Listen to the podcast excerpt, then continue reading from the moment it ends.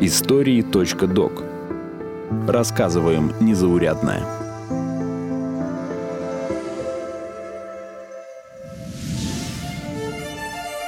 Шахматы. Шахматы.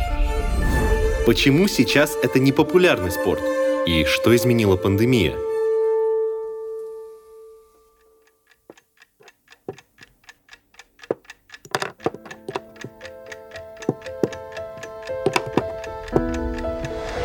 20 июля 1924 года в Париже была основана Международная шахматная федерация. ФИДЕ — главная структура, которая объединяет другие шахматные организации, собирает турниры, а также популяризирует этот вид спорта. На момент основания в ФИДЕ входили 14 стран, которые создали организацию. Сейчас в ее составе 191 национальная федерация — но, несмотря на то, что состав ФИДЕ увеличивается, шахматы по сравнению с 20 веком утратили массовую популярность. Почему это происходит и как изменилась ситуация в пандемию? Что отличает гроссмейстера от шахматиста-любителя? И как шахматы стали инструментом политики? Я бы на твоем месте не стал этого делать. Почему? Потому что я могу проиграть. Мне очень жаль. Шах. Сними трубку, Вилли. Мне нужно обдумать ход. Само понятие «гроссмейстер» означает высшее звание среди шахматистов.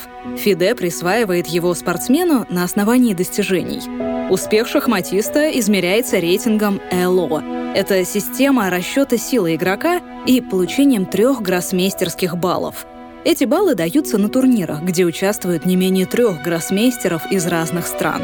Такой турнир должен длиться 9 туров, а контроль времени, которое дается для обдумывания ходов на партию, составляет не менее 120 минут. Как считают сами шахматисты, если есть цель стать гроссмейстером, к ней надо идти с детства и участвовать в турнирах. Например, действующий чемпион мира Магнус Карлсон начал всерьез заниматься шахматами уже в 8 лет – а гроссмейстер Сергей Корякин умел играть уже к пяти годам. Он стал самым молодым гроссмейстером за всю историю, получив звание в 12 лет. Ну, взял корон. Держи, потому что за корону, знаешь, дерутся. Особый аспект игры в шахматы, из-за которого велись споры, несмотря на их многовековую историю, можно ли считать шахматы видом спорта – Сейчас шахматы официально относятся к спортивным состязаниям более чем в 100 странах. Но это произошло относительно недавно. Международный олимпийский комитет признал шахматы видом спорта в 1999 году. Хотя в олимпийской программе эта игра отсутствует. А, например, в Великобритании шахматы официально стали спортом только в 2006 Так, в общем, Квика, приходи к нам, в одну умную спортивную игру сыграем. Как вы сказали? Умную спортивную игру? Невероятно! Вот это лошадь! Шахматы? Разве это спорт? А то что же? Сами шахматисты расстраиваются, когда к этой игре не относятся как к спортивному состязанию. Гроссмейстер и комментатор Сергей Шипов объясняет, почему шахматному профессионалу, как и любому другому спортсмену, необходимо не только мышление, но и крепкое физическое здоровье. Современные шахматы — это и есть спорт, и очень жесткий, очень трудный. Поверьте мне, что шахматист а, выматывается и физически просто устает колоссально. И не только сама партия, подготовка к партии, все это такое многочасовое, суровое напряжение и необходимость поддерживать концентрацию. А ведь у нас у шахматистов, как у саперов на минном поле, да, один неверный шаг, одна ошибка, и все, вся партия катится под откос, а зачастую ты теряешь там победы, титулы, колоссальные деньги, поэтому напряжение, которое котором находится шахматист, оно запредельное. И физика должна быть в порядке, и нервная система должна быть просто, знаете, как такая стальная пружина, и она может испытывать какие-то разные моменты по ходу партии, и все время должна держаться, держаться и нигде не ломаться. Ну и, соответственно, много приходится трудиться при подготовке, потому что сейчас дебютная теория колоссальная, и ее надо не только зубрить, ее надо самому продвигать, какие-то новые идеи рожать, и это все, поверьте мне, очень серьезно. Ну, а то, что что в партиях э, встречаются вот лобовым образом два интеллекта, два характера, две воли к победе. Это действительно настоящее спортивное противоборство. Хотел бы сравнить и с боксерами, и с другими такими бойцами, чья бойцовость э, не вызывает никаких сомнений, даже визуально. Поверьте, в шахматах происходит по сути то же самое. Тысячи лет играет человечество в шахматы. Чем же они привлекают? Ну, шахматы меня привлекают прежде всего в спортивном плане. Кроме того, они мне помогают учиться, правильно строить свой день. Организованность у меня прибавилась. Шахматы пришли в Россию еще в IX веке. Причем до XVII века с ними боролась церковь, причисляя к азартным играм, а значит, греху. Священник, пойманный за шахматами, мог быть отлучен от церкви. Ситуация начала меняться, когда игрой увлеклись правители страны. Иван Грозный очень любил шахматы, и, судя по записям дворянина и дипломата Джерома Гарсея, умер во время игры. А Петр I даже брал шахматы в военные походы. Даже с ничтожными силами можно овладеть всей доской. Все зависит от каждого индивидуума в отдельности. Одни из вас играют хорошо, другие играют плохо. И никакие лекции не изменят этого соотношения сил. Если каждый из вас, братья, ежедневно, ежечасно, ежеминутно не будет тренироваться в шашки, в шахматы. Однако пик популярности шахмат в стране пришелся на 20 век, в СССР. Этот бум иногда называют шахматной горячкой из-за выхода одноименного фильма 1925 года. В Советском Союзе эта игра стала народной. В нее теперь играла не только интеллектуальная элита. Распространились шахматные кружки при профсоюзах. В 30-е годы начали проводить детские и юношеские соревнования – Популяризацию шахмат инициировала и активно поддерживала государство. Пойдем дальше. Да знаете ли вы, что ваш клуб четырех коней при правильной постановке дела может совершенно преобразить город Васюки? Поэтому, поэтому я предлагаю в Васюках надо устроить международный шахматный турнир. И все. На турнир съедутся любители шахмат со всего мира. Сотни тысяч богатых иностранцев хлынут в Васюки. Игра стала политическим оружием. Усилиями пропаганды и внедрением игры в рабочий класс СССР превратился в шахматную державу. А каждое спортивное состязание становилось битвой Советского Союза с капиталистическим противником. С 1948 года более 20 лет звание чемпиона мира сохранялось за шахматистами СССР. В разгар Холодной войны положение изменил скандальный матч. 1972 года американец Бобби Фишер против советского гроссмейстера Бориса Спасского. Фишер часто критиковал шахматную систему Советского Союза, выдвигал множество требований к проведению матча со Спасским и не явился на жеребьевку участников. Все это в прессе описывали как попытки психологически сломать соперника.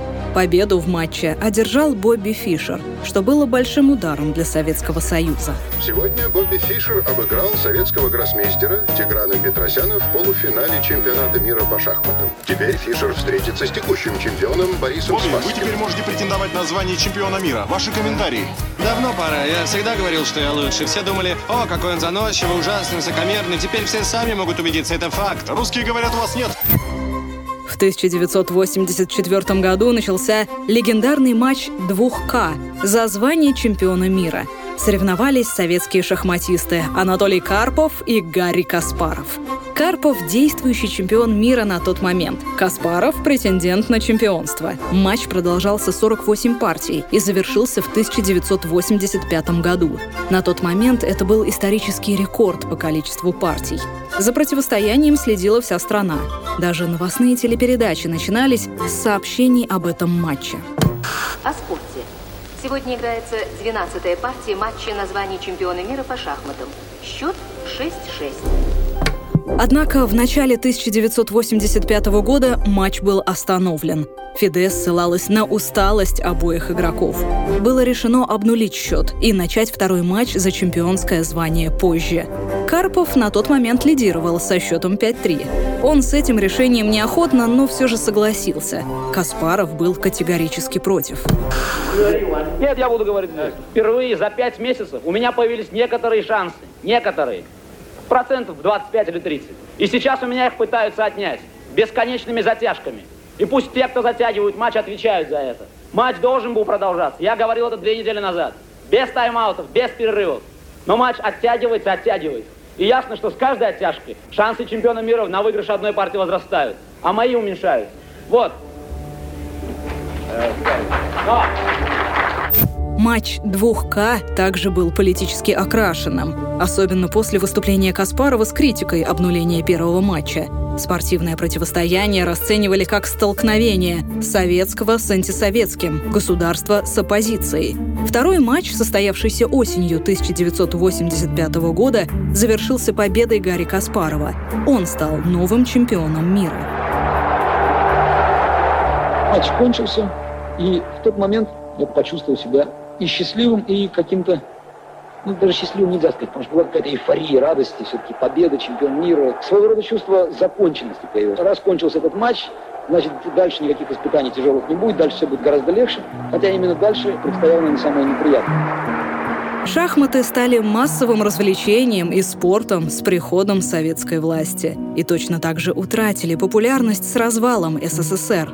Связывают это с тем, что игра утратила значимость как политический инструмент на смену социализму пришел а, капитализм. Все-таки советская страна, там были идеи конкуренции в мире, идеи превосходства над другими странами. И шахмат это был один из инструментов, да, условно говоря, космос, балет, хоккей, шахматы. Через эти весьма-весьма популярные и важные сферы жизни советское руководство доказывало то, что социализм круче и могучее, чем капитализм. И, соответственно, именно с идейной точки зрения поддержка поддержка уже подпитывалась там и финансами, и романсами, и организационными усилиями. И, разумеется, при современном капиталистическом строе никоим образом вернуть такую централизованную идейную работу нельзя. Это просто невозможно, нереально. Да и не нужно, на самом деле, не нужно. Сейчас в интернете можно найти массу советских фотографий, чтобы понять, насколько распространены были шахматы. Как играли в перерыве рабочие заводов, дети и родители на прогулках, пограничники и даже солдаты на фронте во время Великой Отечественной войны. Сейчас игроки за доской, в парке или на пляже – редкая картина. Шах! Ходи лошадью. Лошадью ходи, дурак. Отстой! Вот. Извините. Благодарю за внимание. Все. Нет, не все. Поменялось отношение и к шахматному образованию. Эту игру редко преподают в школах как обязательный предмет. Это произошло только в некоторых регионах по инициативе создателей проекта «Шахматы в школе». Сейчас игра в шахматы между детьми — это чаще всего обучение в отдельных классах и секциях. Сейчас э, во многом обучение строится на частных уроках. Да, есть профессионалы, которые обучают детей. Есть родители, которые очень хотели бы, чтобы их дети учились шахматами, а родители с деньгами. Ну, в общем, они находят друг друга, и ребенок, вот тут еще третье звено, ребенок иногда совершенно не хочет заниматься шахматами, но родители за него платят, и в этом случае не получается ничего. А если есть та самая любовь, то тогда вот эта работа с тренерами или в группе, или персонально, то она конечно, дает уже какие-то свои плоды. Что касается централизованной системы обучения шахматам, то сейчас она фактически отсутствует. Э, ну, просто, видимо, экономически это невозможно осуществить. Ну, где-то на местах вот есть э, шахматные школы. Но, опять-таки, это бизнес-отношения, потому что работать просто так никто уже не может. И спрашивается, откуда деньги. Поэтому в основном все строится на родительских затратах. Конь ходит, Е5.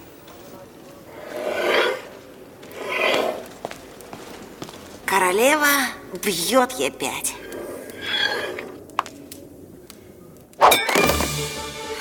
Несмотря на угасание шахматного образования, сейчас есть шахматисты-самоучки, которые могут посоревноваться с гроссмейстерами. Общероссийский народный фронт организовал две часовые онлайн-партии для шахматиста-любителя и гроссмейстера – в рамках проекта «Бабушка онлайн» за доской встретились Анатолий Карпов и пенсионер Юрий Ленев, увлекающийся шахматами практически всю жизнь.